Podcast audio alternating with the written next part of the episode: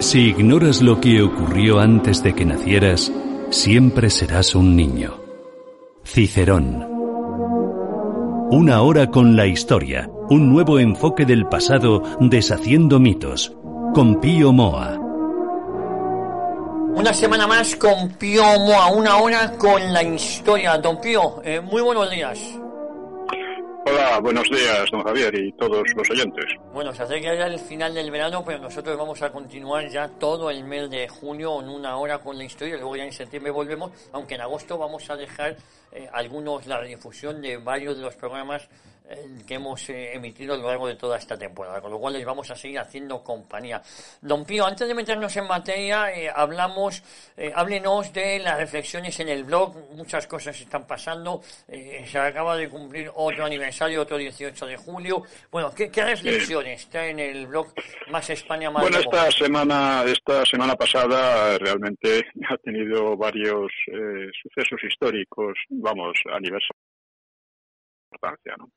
Pero voy a empezar sobre una reseña, vamos, un comentario que ha hecho Stanley Payne sobre mi último libro, Hegemonía Española y Comienzo de la Era Europea.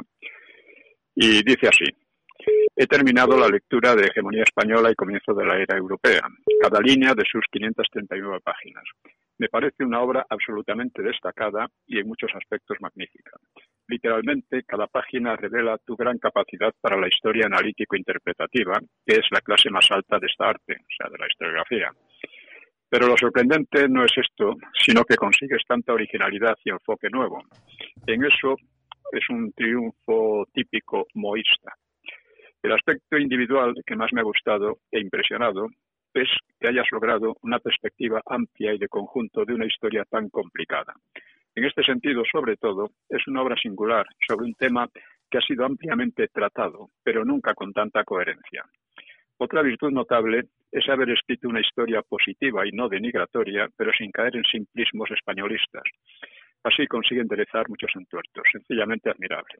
Bueno, es un comentario de un amigo, pero sobre todo es importante porque es un historiador profesional y por lo tanto puede ver muchas cosas que mucha gente, bueno, lee, le parece bien o no le parece bien también, pero realmente no consigue captar el conjunto del asunto.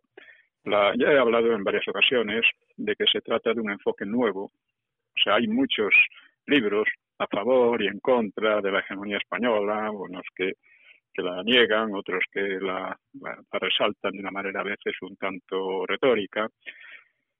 Pero este, eh, el enfoque es completamente nuevo, ya digo. Empezando porque plantea aquella época, que duró más o menos un siglo y medio, pues eh, dentro de un contexto temporal mucho más amplio, que es el de la era europea.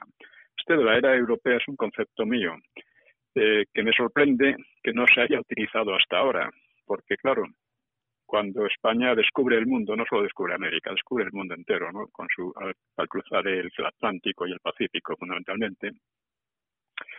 Es decir, entra la historia humana, entra en una época nueva, en la que las culturas, naciones, imperios ya no están aislados unos de otros, como estaban prácticamente hasta entonces, excepto algunos, ¿no? Por ejemplo, el, imperio islámico o la, la civilización islámica estaba mm, no ya en contacto, sino en conflicto permanente con la, con la europea. ¿no?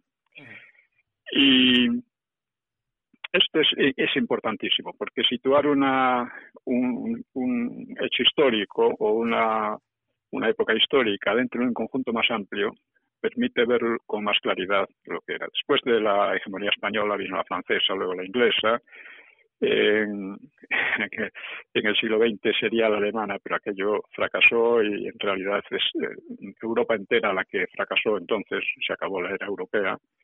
Europa quedó dividida de mala manera, perdió sus imperios, etcétera, etcétera. Y perdió sobre todo, que es lo más importante, su hegemonía cultural en el pensamiento, en arte, literatura, etcétera, que ha pasado a otros países.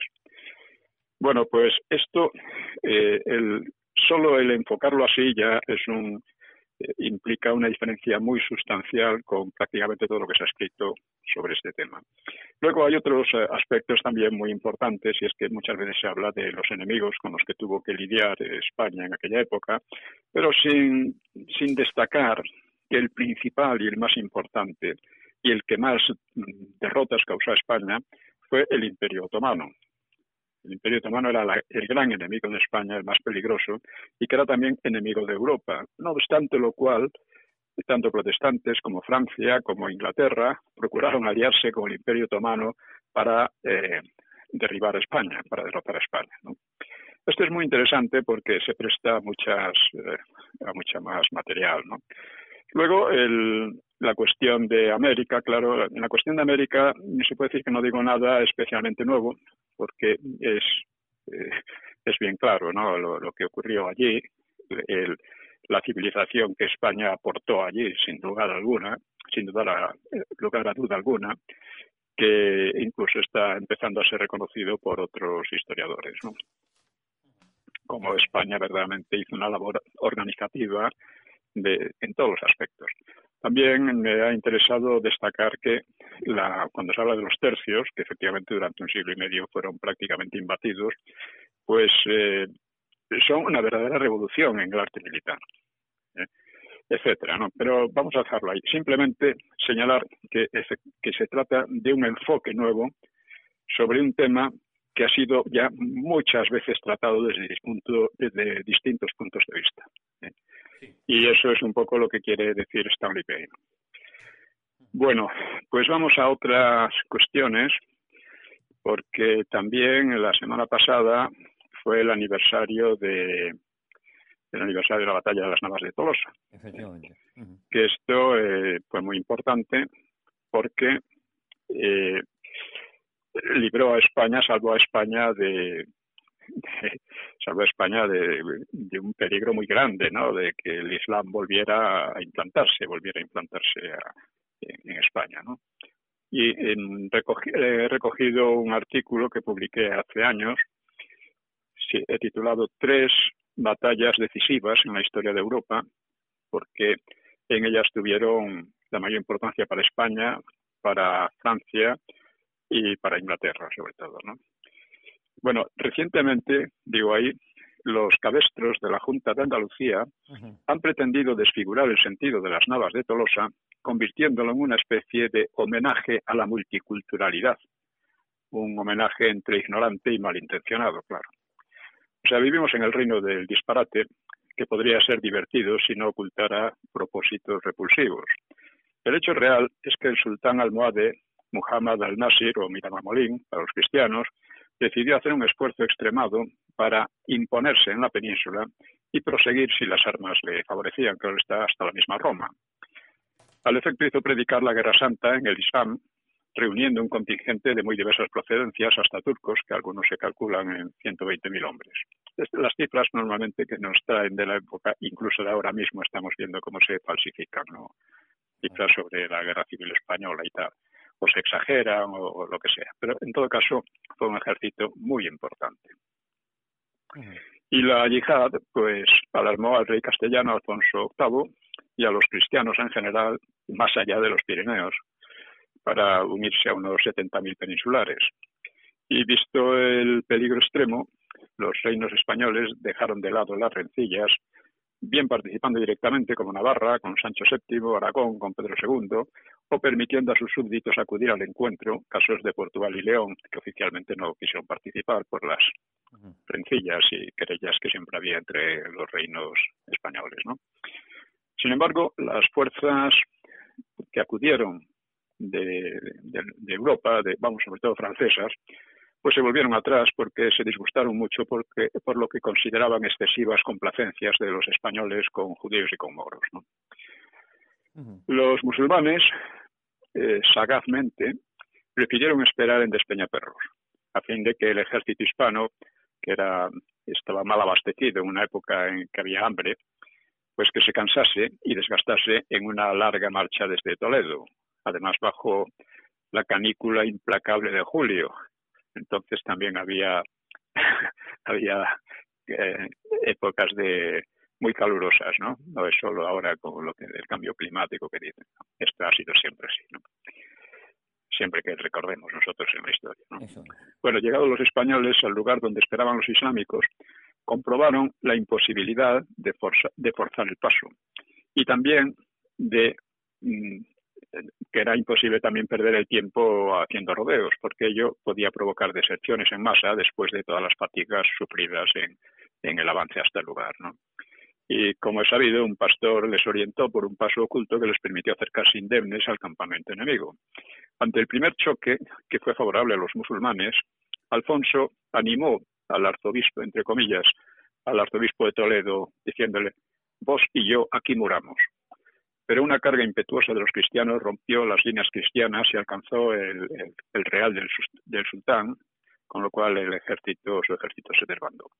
Bueno, fue un episodio decisivo porque frenó una expansión islámica que ya había causado derrotas muy dolorosas a los españoles, porque desprestigió al imperio almohade en el norte de África, facilitando que se descompusiera internamente y facilitó rebeliones contra él en el Magreb. No, no olvidemos que en la, la de Blas Infante está, tiene los colores del imperio almohade y del imperio y del, y del califato de Córdoba, de los omeyas. ¿no? Pero entre ellos el, el imperio almohade, que era un imperio eh, magrebí. O sea, es una bandera que, en cierto modo, está expresando un programa a largo plazo de islamizar España de nuevo. No lo dicen así abiertamente porque, claro, eso les perjudicaría mucho políticamente, pero la bandera encierra eso y por eso es tan importante acabar con esa, en fin, con esa aljofiza. Bueno, y también era decisiva porque la frontera española era desde siglos antes la defensa europea que contenía los embates de los musulmanes y entonces corrió un grave peligro de quebrarse, cuyos efectos pues sería son difíciles de calcular, ¿no? De haber vencido los almohades habían tenido el calibre libre, el, perdón, el camino libre hasta por lo menos los Pirineos. Bueno, al año siguiente íbamos a la segunda batalla trascendental. Al año siguiente, Pedro de Aragón, uno de los héroes de las Navas de Tolosa, se enfrentó en Muret, en el sur de Francia, eh, o sea, de la actual Francia, a una cruzada que predicó el Papa Inocencio III contra los cátaros, a quienes protegían muchos nobles de la región. La cruzada congregó a numerosos nobles del norte de Francia al mando de Simón de Montfort, digamos que los señores del sur temían su intervención ¿eh? y el rey de Aragón, que por entonces estaba expandiendo más allá de los Pirineos hacia Toulouse y Provenza, es decir, estaba enfocando el dinamismo expansivo de Aragón más bien hacia el sur de Francia que, a la reconquista. Bueno, pues en esta ocasión Pedro II tuvo menos suerte, pues fue vencido y muerto en Muret. Y el resultado tuvo importantes efectos históricos, porque afirmó la presencia francesa en toda aquella zona, o sea, la francesa del norte, bloqueó la expansión de aragoneses y catalanes y obligó a estos a concentrar más sus energías en la otra dirección de sus avances, es decir, una reconquista. Quizá, aunque no es seguro, una victoria aragonesa en Muret habría apartado de la península los esfuerzos de aragoneses, eh, orientándolos hacia el sureste francés. En todo caso, los separatistas suelen lamentar mucho el resultado de la batalla, porque de haber sido otro, habría alejado a Cataluña, o eso piensan y desean ellos, ¿no? Habría alejado de los asuntos de España. El hijo de Pedro fue Jaime I el Conquistador, ya dedicó plenamente sus afanes a la reconquista. Y un año después, en 1214, ya hemos visto 212, 213 214. Bueno, pues tuvo lugar en Bouvines, al norte de Francia, otra batalla decisiva para la historia de Francia y de Europa occidental. Por, por entonces, lo que hoy entendemos por Francia estaba dividido políticamente entre los territorios del oeste, que eran los más extensos con diferencia, pero que estaban bajo la soberanía del rey de Inglaterra. Había varias amplias zonas al este, pertenecientes al Sacro Imperio Romano Germánico, y luego había una serie de condados y ducados en el centro, bajo el teórico vasallaje al rey francés, que en realidad era rey en la práctica poco más que la región de París. Y el sureste era prácticamente independiente bajo el protectorado de Aragón hasta la batalla de Puret. Bueno, pues el rey Felipe II Augusto de Francia se propuso recobrar cuantos territorios pudiera de los ingleses y someter a su autoridad real y no solo teórica a los nobles. Esto, pues, eh, más las intrigas en torno a la titularidad del Sacro Imperio, pues llevaron a la formación de una alianza entre Inglaterra, llamado Juan sin Tierra, el Imperio, el Sacro Imperio, era dirigido por Otón IV de Brunswick, y varios nobles, diversos nobles franceses. Felipe Augusto quedaba acogido en una tenaza con gran probabilidad de sucumbir él y sus proyectos, que era realmente refundar Francia, ¿no? Y, hasta podía acabarse con, Francia, al menos por un largo tiempo. Por suerte para él, los ingleses y los imperiales actuaron mal coordinados y finalmente los franceses pudieron concentrarse en Bupin en inferioridad material a los, a los imperiales de Otón, pero los derrotaron. ¿eh? Es muy frecuente que los menos derroten a los más, en contra de lo que dice algunos bobos. ¿no? En fin, un, pequeño, eh, ¿cómo se dice?, poemilla que no vale nada. ¿no? Dios protege a los malos cuando son más que los buenos. Bueno, la batalla tuvo efectos extraordinarios. Otón fue derrocado y el imperio entró en un periodo de descomposición. La alianza antifrancesa se disolvió y los ingleses tuvieron que ceder Bretaña, Normandía y otros extensos territorios. Felipe Augusto pues vio en su victoria la salvación de Francia y la explotó para acrecentar el prestigio real y para acrecentar su poder sobre los nobles, impulsando una orientación unitaria que tardaría todavía siglos en completarse. O sea, Francia tardó mucho en, en completarse como, como nación, como pasó en la Reconquista, ¿no? Eh, una consecuencia indirecta, no, no menos importante, fue el descontento de los varones ingleses que habían perdido sus posesiones en el continente y las disputas entre la nobleza normanda y la anglosajona que derivaron en la imposición del, la imposición de la Carta Magna al rey Juan, Juan sin tierra. ¿no? La Carta Magna limitaba considerablemente el poder real, el poder regio, y aseguraba el de los nobles y de la Iglesia, y establecía al mismo tiempo el principio esencial del habeas corpus para impedir los juicios arbitrarios. O sea que el, no, se, no, se, podía hacer a alguien juicios secretos sin su presencia para condenarle, que era una práctica que se hacía mucho. ¿no? Y este, el habeas corpus se considera la, base de los demás derechos, ¿no? Y ya en la España visigoda existía. O sea que no, no lo inventaron los ingleses. Aparte existía ya de, otra manera mucho antes, ¿no? En tiempos de Roma y demás, ¿no? Pero de una, en lo que es la, la Europa después del imperio, de la caída del imperio romano, pues es, lo primero yo creo que fueron los visigodos, ¿no? Bueno, la Carta Magna tenía un carácter completamente feudal, pero está considerada un precedente o una semilla, por así decir, del liberalismo inglés y también del Estado moderno, un precedente lejano, ¿no? Estado que llaman moderno, pues empieza en realidad con los reyes católicos. Bueno, pues vistas estas cosas, podemos pasar a, al tema de a otro aniversario muy importante que es el de el de el 18 de julio.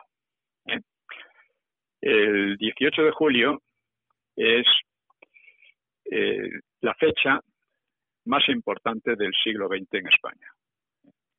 Y es también una fecha de, alcance europeo, porque libró a España de, de los comunistas que habrían sido, en fin, había sido para toda Europa una situación muy peligrosa que no, eh, o sea, que hubieran triunfado. Y hay una cuestión en relación con esto que he tratado, eh, la he tratado de una manera indirecta, ¿no? O sea, ¿qué es lo que queda del franquismo? Lo que queda del franquismo es importantísimo. ¿eh? La gente no se da cuenta piensa en cosillas, que si los pantanos, etcétera, sí, todo eso está bien, pero hay cosas de más, más enjundia.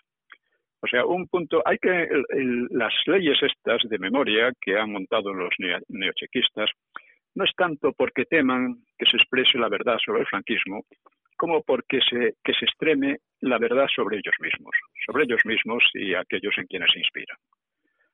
O sea, un punto clave de esas leyes es la presentación de los asesinos y torturadores de las checas, abandonados por sus jefes y juzgados y ejecutados después de la guerra como víctimas del franquismo. O sea, yo pongo checas en, con K por una razón muy sencilla, porque se hallaban checas en relación con la checa soviética, era la policía política, y porque eh, y porque eh, para, para que la gente, nadie confunda las checas de que hablamos pues con las mujeres checas de Checoslovaquia.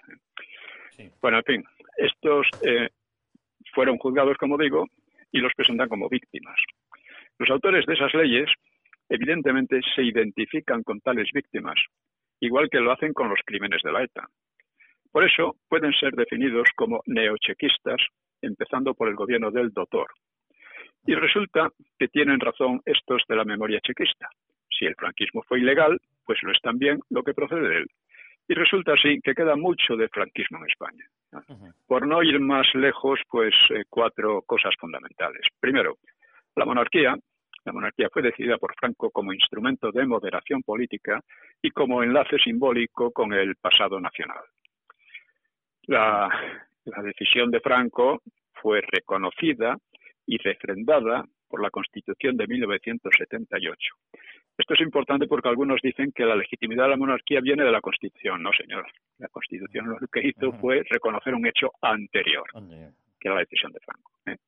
Y debido a ese origen franquista, pues los políticos de la memoria neochequista avanzan sin cesar para abolir la monarquía, aunque por ahora sin éxito. Pero hay que, hay que estar muy ciego para no ver todas sus maniobras, maniobras en las que confluyen tanto el doctor y los socialistas en general con, Podemos y con la ETA. Otra, otra gran herencia que queda del franquismo, y es fundamental, es la unidad nacional, más fundamental que la monarquía misma, pero es la...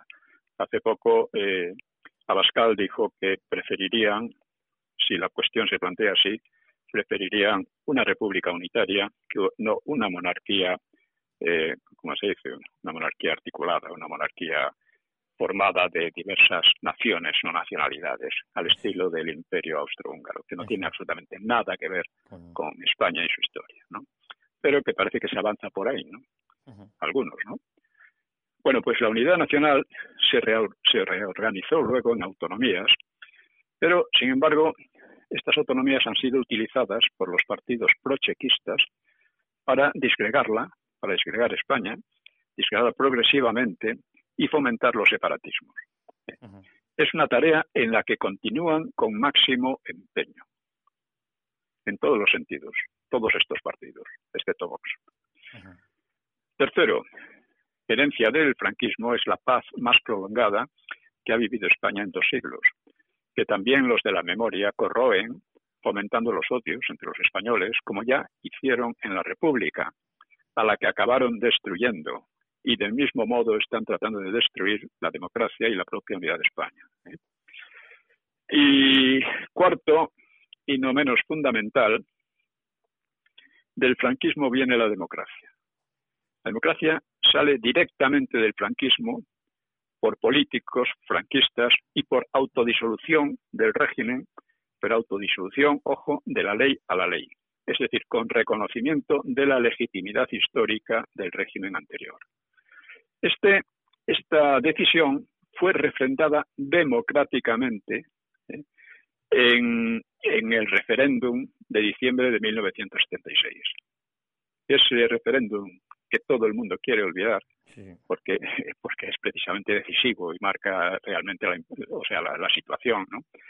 Pues este referéndum eh, pues mm, digamos, refrendó la legitimidad y la transición a la democracia, las dos cosas.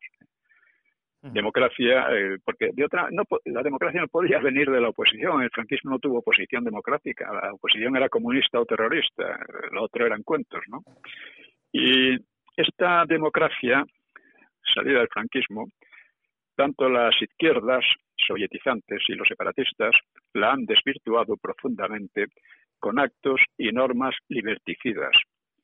Y de esas normas, la de memoria, que llaman democrática para más sarcasmo, pues son probablemente las, los actos más graves hasta ahora. Eh, aparte de estas cuatro herencias esenciales, que las olvidan casi todo el mundo, pues quedan muchas otras parciales. Por ejemplo, la seguridad social, por ejemplo, la entrada de España en el pequeño grupo de países con más de 2.000 dólares de la época per cápita, ¿eh? la gran ampliación de las clases medias, la extensión de la industria en numerosas ciudades y conversión de España en, en la novena potencia industrial del mundo, la red de pantanos, repoblación forestal y trasvases que cambiaron el paisaje físico de gran parte del país, las pagas extraordinarias de julio y diciembre, diversas leyes de, tan racionales que hasta ahora no han conseguido abolirlas. En fin, e, este tipo de cosas hay muchas más, ¿no? O sea que, por lo tanto, es muy natural el empeño de los neochequistas en corromper y corroer en todos los aspectos la herencia de aquel régimen. Y por eso es imprescindible oponerse resueltamente e impedir la gran fechoría. ¿eh? Aquí Vox es la esperanza. ¿Eh? Yo he criticado en varias ocasiones eh, algunas políticas de Vox, pero quiero dejar bien claro en qué sentido lo he hecho. Creo que Abascal es el mejor político, con gran diferencia, que se puede encontrar hoy en España. Él ha sido capaz de romper con el PP y crear una alternativa recurriendo a la gran política, es decir, a la defensa de la unidad nacional y la democracia, que están cada vez más gravemente amenazadas, eso por encima de los muchos frentes menores, pero, pero muy molestos, de muchos frentes de, cuestiones en las que están todos los partidos, ¿no? Cuestiones de economía o cosas por el estilo, ecología y demás, que son importantes, pero lo más importante es la unidad nacional y la democracia. ¿eh? Y Abascal lo ha hecho contra viento y marea, contra el viento y marea fétidos de la Triple M y de todos los demás partidos. Y estos logros se deben sobre todo a él. Ya lo percibí en su discurso cuando casi todo el mundo se burlaba de Abascal y de su grupo, y me alegro de haber sido de los pocos que lo defendieron entonces desde mis posibilidades. O sea, yo no estoy en Vox, pero lo veo como historiador cuál es su posición actual. Y si se observa la evolución de Vox, pues se aprecia que ha sido positiva, porque se ha ido desprendiendo de mucho lastre que le asemejaba algo al PP, aunque el peligro permanece, ¿no? Es decir, había lastre de que hiciera un PP o bien de que hiciera algo así como Ciudadanos, ¿no? Que fue una cosa sin, pues se ha disuelto porque no tenía verdadera sustancia, ¿no? Bueno, pero claro, la, en política la pureza no existe y a la hora de aplicar unos principios es preciso tener en cuenta pues la pugna de intereses dentro y fuera de un partido, el ambiente social y las situaciones concretas. La degradación política que ha vivido España en estos años pues se manifiesta además en demasiados frentes como para poder librar la lucha en todos simultáneamente. Así que, lógicamente, habrá que ir por partes. Aplicar los principios de manera automática es estúpido y conduce al fracaso, tal como prestar demasiada atención al ambiente y otros intereses, pues lleva fácilmente a abandonar los principios. Esto es un, en fin, todo en la vida es, es así. ¿eh? Ya lo decía Jorge Manrique. Dice, es, hay que tener buen tino para andar esta jornada sin errar. bueno, pues el rápido crecimiento de Vox habrá metido en ese partido a gente con ideas confusas y desde luego a trepas dispuestos a hacer negocio con lo innegociable. ¿no? Esto no se puede evitar. Y solo hay que tenerlo en cuenta para evitar ingenuidades y, estar atentos. ¿no? las críticas que yo vengo expresando a Vox, ¿eh? Porque he hecho bastantes críticas últimamente, pero las hago desde la esperanza y procurando eludir la facilidad de pontificar sobre, desde la barrera. Porque claro, que no está metido en la política directa muchas veces, pues no, ve ciertas cosas y, pero de todas maneras creo que son críticas acertadas. ¿no? Bueno, estas consideraciones algo abstractas, pues quiero concretarlas. Entiendo, por simplificar la cuestión, que la raíz de los problemas que sufre España se encuentra en el dilema creado al final del franquismo, eh, que se puede expresar así. Una democracia franquista, es decir, desde la unidad nacional y la libertad personal, desde la legitimidad histórica del régimen anterior, o bien una democracia antifranquista, que, demolir, que demolería teórica y prácticamente los logros de aquel régimen. Lo primero, la democracia franquista, vamos a llamarla así, o, desde el franquismo, fue decidida democráticamente, insisto en ello porque siempre se olvida, democráticamente y por inmensa mayoría en el referéndum de diciembre del 76. Lo segundo han sido políticas sucesivas, disgregadoras y cada vez más abusivas contra la libertad personal y las libertades políticas. ¿eh? Una política, además, basada en la falsificación sistemática de la historia. contra lo que vengo luchando en la medida de mis fuerzas todos estos años. Los grandes problemas eh, que se arrastraban en realidad desde la guerra de independencia, eh, uno de los más grandes ha sido la, tendencia a la guerra civil y, a formar partidos eh, que, harían imposible gobernar unos a otros, ¿no? Pues esto fue la, la peor herencia de la guerra de independencia. Y después que esto se agravó desde la guerra con USA, desde el 98, o sea, la derrota frente a USA y la pérdida de los restos del imperio, ¿no? sobre todo Cuba, Filipinas ¿no? y Puerto Rico. ¿no? Bueno, pues estos problemas eh, terminaron exacerbándose con el Frente Popular y el franquismo lo superó. La guerra civil y el régimen subsiguiente, insisto, lo solucionó en lo fundamental.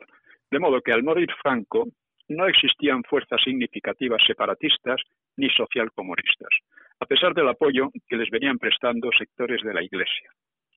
Esto es muy importante porque también se olvida mucho esta realidad. Han sido los eh, sectores democristianos los que, por una parte, apoyaron, democristianos, izquierdistas, también comunistas cristianos, ¿no? los que apoyaron a los comunistas, a los separatistas y a los terroristas, sobre todo de la ETA. Estos lo, hicieron así. ¿Por qué lo hicieron así? Pues porque, como dije, en el Vaticano II se partía de la impresión general de que la Guerra Fría la estaban ganando los eh, comunistas, en definitiva. Y esta impresión pues se decía, bueno, tendremos, hay que mirar al futuro, la gente siempre mira al futuro, hay que mirar al futuro y tratar de congraciarse un poco con ellos. Y en cuanto a España, pues estaban convencidos muchos de que el, franquismo estaba a punto de, caer. No de no de, transformarse, por así decir, sino de caer. ¿Y quiénes lo iban a hacer caer? Pues los comunistas, los separatistas y demás. Por lo tanto, hubo un intento en amplios sectores de la Iglesia por congraciarse con estos a fin de que la caída que ellos esperaban del franquismo no arrastrara a la Iglesia y se volviera a dar una especie de, de política de exterminio como en el Frente Popular. ¿no? Por eso procuraron no solo distanciarse, sino oponerse y favorecer a estos, grupos. Pues bien, a pesar de eso, a pesar de todo el amparo y, el absurdo empeño de, la Iglesia y de la derecha por, borrar el pasado, eh, cosa que podían hacer porque no tenían pensamiento democrático ni conciencia del pasado, claro, de la historia. ¿no? Bueno, a pesar de esto, cuando muere Franco, y se demuestra en el referéndum del 76, los separatistas, los socialcomunistas y todos los demás eran muy débiles. La ETA era muy débil. Podía hacer atentados que, de mucho relieve como el de, Carrero Blanco, pero su base social era mínima. Ellos mismos lo, reconocían. Pues esta es precisamente la raíz de los males y lo que es preciso rectificar, porque son males que han avanzado ya muchos. Bueno, en el blog he tratado también eh, cuestiones como píldoras contra la memoria chequista, lo vengo haciendo. Quiero también insistir en otro asunto.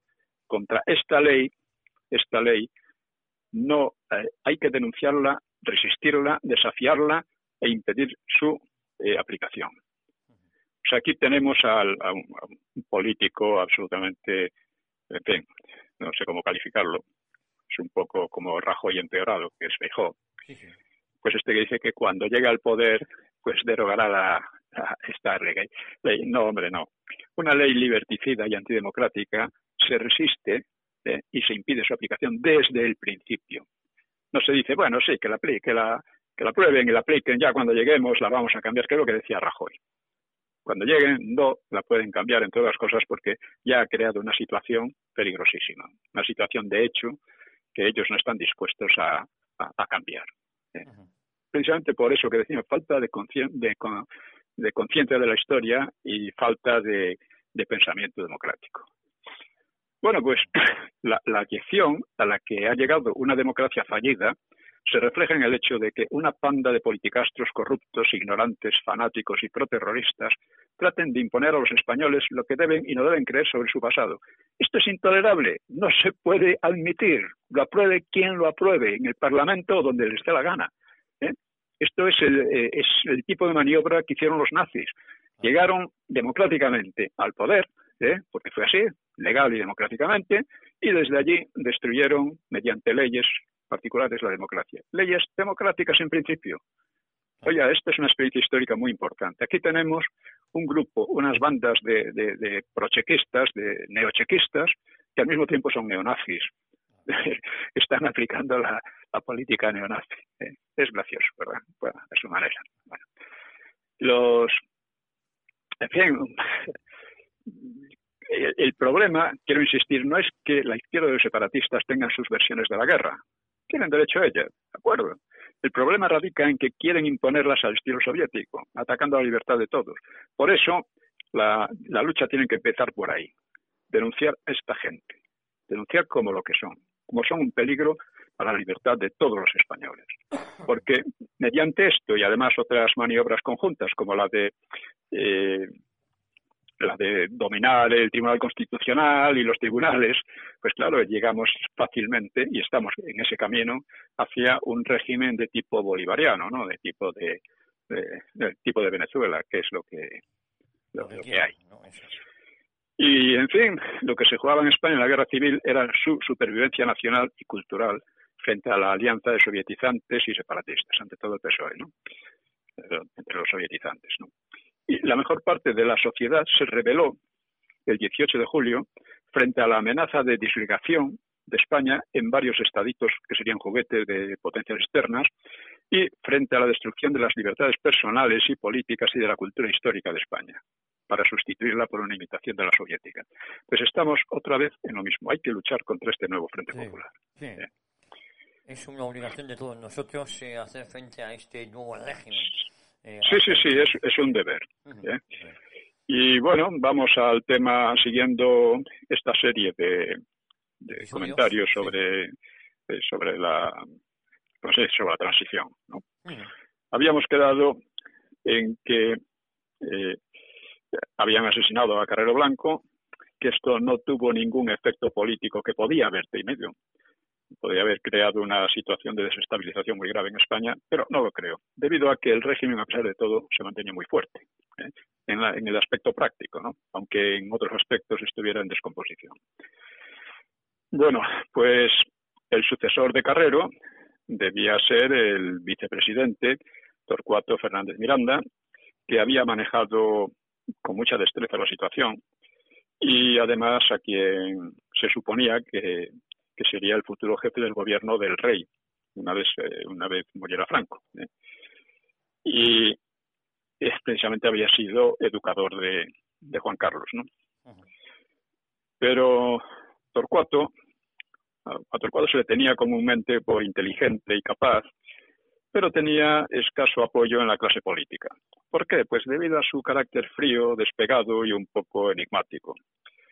Él mismo desdeñaba ese mal ambiente y se dedicó sobre todo a cultivar su influencia sobre, sobre el príncipe, sobre Carrero y sobre el mismo Franco, ¿no? Gracias a... tenía una gran habilidad dialéctica, ¿no? Pero Franco lo descartó como sucesor de Carrero. Torcuato achacó este desaire a presiones de la familia de, del caudillo, pero la oposición a, a, él, a Torcuato, era mucho más amplia. ¿no? Corrió incluso la consigna entre muchos políticos de entonces de cualquiera menos Torcuato. -huh. Y las tensiones que acarrearía su nombramiento pues debieron de disuadir a Franco, de, porque pensó que si nombraba a Torcuato se iba a crear un, un follón más dentro de los muchos que ya estaba habiendo dentro del régimen. ¿no? Bueno, pues tras estudiar varias opciones, el nombramiento recayó sobre Carlos Arias Navarro. Cosa extraña porque eh, como ministro de Gobernación él no había logrado impedir el asesinato de Carrero. Como sabemos, pues hay ha habido sospechas de que había sectores de la policía de, del régimen que eh, estaban no al tanto, pero que más o menos sabían que se preparaba algo contra Carrero y, y no hicieron nada. Esto es pura especulación, ¿no?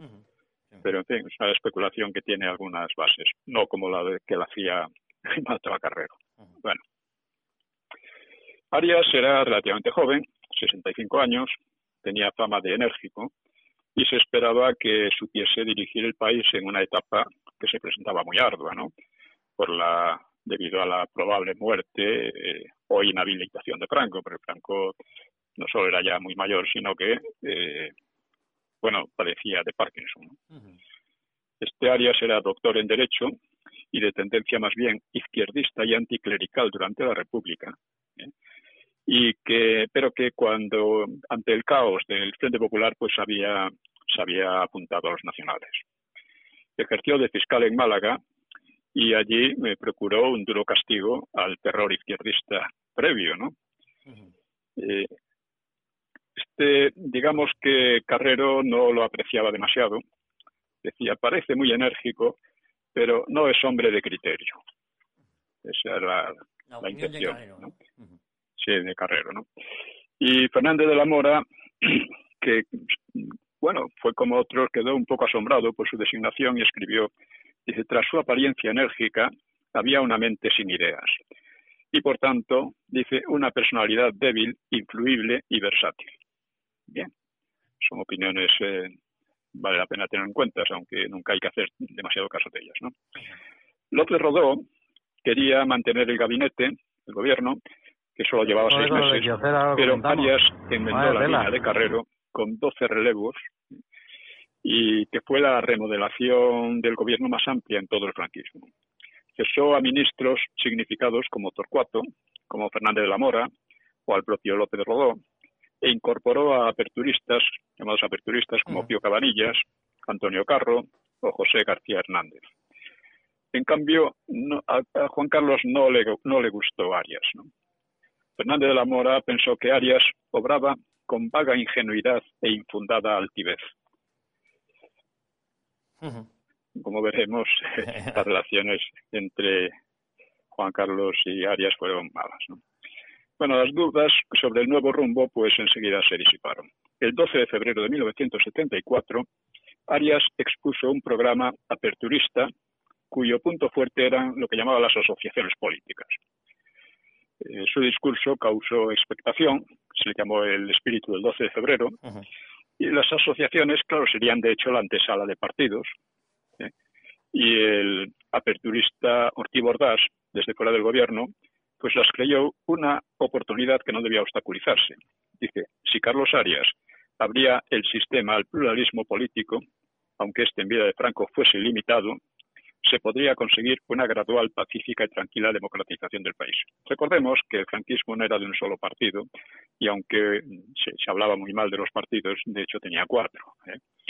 Cuatro que en aquellos momentos estaban preparándose a, pelear unos con otros. Eh, porque Franco era, digamos, el árbitro de, la situación. Bueno, esta evolución eh, sufrió un primer embate en la Iglesia en la Iglesia. Ya empezó a sabotearlo.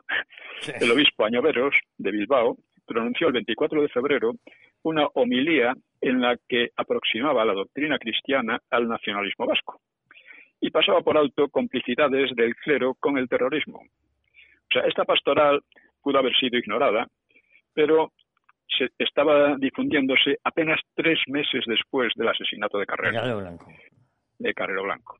Y dos semanas después del discurso de Arias. Y claro, el gobierno solo pudo verla como una provocación y una justificación implícita de la ETA, y respondió intentando expulsar de España al tal Añoveros. Eh, pero eh, Añoveros dijo que no, que no, salía de España. Y Tarancón y los obispos progresistas le apoyaron. Además, amenazaron con excomulgar al gobierno, y Añoveros pues tuvo que tomarse unas vacaciones, pero en conjunto quien salió derrotado y con serio desgaste fue Arias. Eh, sucesos así pues tendían a desbordar una evolución controlada y el gobierno, quizá para mostrar su autoridad, confirmó a principios de marzo dos ejecuciones. La del anarquista Puchantik, que había herido gravemente a un empleado bancario durante un atraco y asesinado a un policía, y la del alemán o polaco Heinz Chess, que había matado a un suboficial de la Guardia Civil. Las protestas, aunque bueno, fueron fuertes, pero tuvieron un eco muy inferior al del juicio de Burgos, ya hablamos de él, en 1970, y quedó claro que no sería fácil rebasar a Arias. Desde principios de los años 50, las ejecuciones eran muy raras. Estos sucesos eran ejecuciones por terrorismo, por asesinatos, no, no, eran por otra razón. Estos sucesos y otras violencias pues reforzaban los argumentos del llamado búnker. Además, la prensa antifranquista atacaba cada vez más al régimen y revistas humorísticas como La Codorniz, Hermano, Lobo, El Popus, Por Favor, etcétera, pues ejercían una burla corrosiva, a veces ingeniosa, otras veces tosca contra, contra el régimen. ¿no? Una izquierda adinerada, llamada la Gauche Divine, que, que retrata la editora Esther Tusquets en sus memorias, pues cultivaba conductas sexuales algo grotescas. Y así, por ejemplo, dice Esther Tusquets, de la Divine, de la, de la izquierda caviar, que también le llaman. Dice, el sexo era uno de los juguetes preferidos. Las llamadas perversiones, un refinamiento exquisito. Un ilustre escultor brindaba a sus invitados el deleite de ver defecar a su bellísima compañera en cuclillas en mitad de la sala. Hemos hablado de esto algunas veces. Se suponía que no sería una alfombra, una alfombra persa. Izquierdismo y pornografía, al ser objetos ambos de la represión franquista, iban hermanados. Asistíamos a un burdo espectáculo porno en una cutre taberna del puerto de Hamburgo o a un sofisticado striptease del Crazy Horse, como si participáramos en un acto revolucionario. Y poco faltaba para que al meterse en el coño la putita portuaria, el último objeto que le venía a mano, en una ocasión fueron las gafas de mi padre, lo que a él le enfadó mucho y a nosotros nos provocó un ataque de risa desaforada, o al desprenderse una de las mujeres más bellas del mundo, fíjese, de la última prenda de ropa, nos pusiéramos en pie y entonáramos la internacional. este era, el antifranquismo de esta gente, ¿no?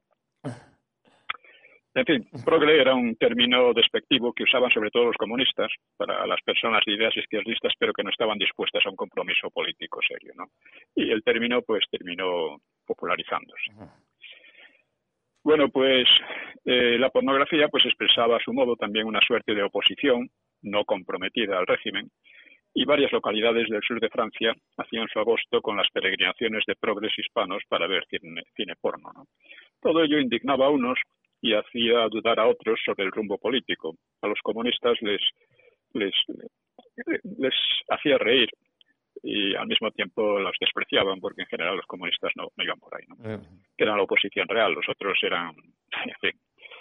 La impresión de un posible descontrol aumentó de pronto el 25 de abril, del, estamos en el 74, cuando un golpe militar izquierdista derrocó en Portugal a, Marcelo Caetano, eh, que era el continuador de la dictadura de Oliveira Salazar y que planteaba una transición, pero que quedó cortada por la brusca intervención del ejército. O sea, Portugal sostenía una larga guerra por retener las colonias africanas frente a, unos partidos insurgentes apoyados por Moscú y también por países occidentales. Y parte de la oficialidad portuguesa se había ido radicalizando hacia el marxismo o hacia el populismo, un marxismo muy tosco, ¿no? igual que en España. En España el marxismo siempre fue de una enorme tosquedad. El golpe eh, militar en Portugal originó, la revolución de los claveles se llamaba, originó un periodo inestable con riesgos de comunismo y año y medio después casi de guerra civil. La oposición española, claro está, saludó con alborozo el carácter confusamente revolucionario de, aquel golpe y muchos creyeron posible imitarlo en España. Pero el ejército español era franquista con muy pocas excepciones. Había un grupo de militares que fundó pronto la UMD, Unión Militar Democrática, que democrática no tenía nada, y que intentaría aplicar la experiencia portuguesa. Bueno, el golpe portugués y la euforia de la oposición española, pues llevaron a claro, llevaron a, su ápice el, enojo del búnker, el llamado búnker. Así que el 28 de abril, José Antonio Girón publicó en el órgano falangista Arriba un retumbante eh, artículo conocido por el gironazo, llamando eh, a cortar el proceso aperturista, aunque solo consiguió frenarlo algo. Porque, claro, Girón representaba a la vieja guardia de la Falange, había como ministro de Trabajo entre el 41 y el 57 había atendido a los sindicatos y a diversas eh, mejoras obreras, siendo el padre un, padre de la seguridad social.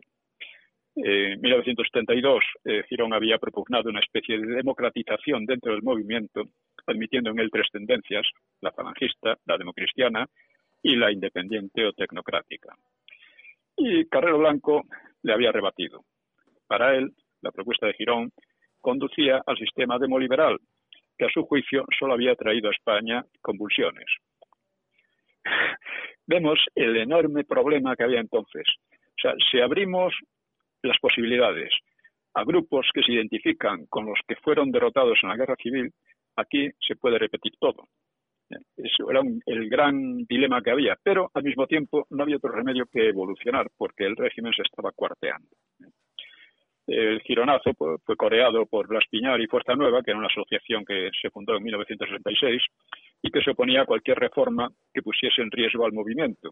El problema del movimiento era fundamentalmente falangista, era simplemente un ministerio con poco dinero y no era, no era como en los regímenes totalitarios que un partido ocupase el Estado. No ocupaba el Estado, sino solo una pequeña parte de él, y era uno más de las familias que había entonces en el régimen y no la más fuerte. Bueno, pues julio fue otro mes movido, porque internacionalmente el día 24 caía en Grecia el régimen de los coroneles, que había que era un régimen impuesto por un golpe militar derechista siete años antes, eh, después de un periodo de gran inestabilidad política. Pues bien, los coroneles desunidos y en crisis por protestas estudiantiles, intentaron medidas liberalizantes que se les fueron de las manos y luego intentaron la anexión de Chipre, donde la minoría musulmana fue auxiliada por Turquía, eh, causando la división de la isla y un peligro de guerra general greco-turca, ¿no? Estuvieron a punto. Este grave revés, pues desmoralizó el eh, de Chipre, desmoralizó a los militares que invitaron a volver al político derechista exiliado Karamanlis, o Karamanlis. Y este Karamanlis restauró la democracia y procesó a los golpistas. Este suceso perjudicaba, claro, pues al régimen español, aunque el régimen español difería mucho del portugués y del griego, tanto en carácter como por las circunstancias históricas. Pero creaba una, un ambiente, una situación desfavorable. ¿no? Cinco días después de la caída de los coroneles, Santiago Carrillo juzgó oportuno el momento de tomar la iniciativa. Así que fundó en París la llamada Junta Democrática de España, asociando a ella a Comisiones Obreras, que era el, apéndice sindical del Partido Comunista, al Partido del Trabajo de España, que era un grupo marxista-leninista eh, que predicaba la lucha armada, aunque no la practicaba, ¿eh? al Partido Carlista, que tenía, tenía una deriva más o menos trotskista, al Partido Socialista Popular de Enrique Tierno Galván, que antes él lo había llamado Socialista del Interior para conseguir que del exterior le llegaran las subvenciones, y a personajes como Antonio García Trevijano, eh, al intelectual progresista José Vidal Beneito, a Rafael Calvo Serer, miembro del Opus Dei. O sea, esto era parecido a la Asamblea de Cataluña, de la que ya hablamos, en la que la única fuerza real eran los comunistas. Y en torno a los comunistas, pues, se arracimaban todos estos, todos estos que no tenían verdadera fuerza, pero que esperaban prosperar gracias a los comunistas.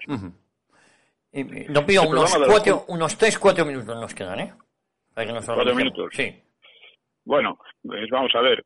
Eh, el programa de la Junta Democrática, que era rupturista, negaba al franquismo toda legitimidad y pretendía imponer un gobierno provisional, amnistía absoluta, legalización de todos los partidos, libertad sindical y entrega del patrimonio acumulado por el sindicato franquista, entrega a comisiones obreras, claro, porque otros sindicatos, la UGT, entonces no, pues no pasaban de, de lequias, ¿no?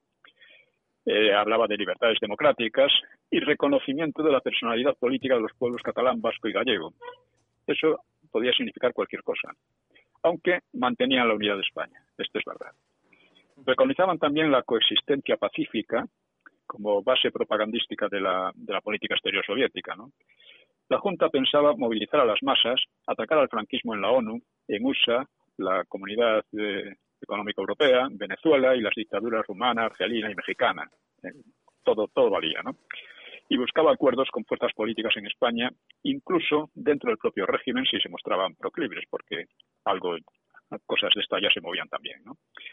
El PNV y la Asamblea de Cataluña prefirieron no integrarse en una junta española, una Junta Democrática Española.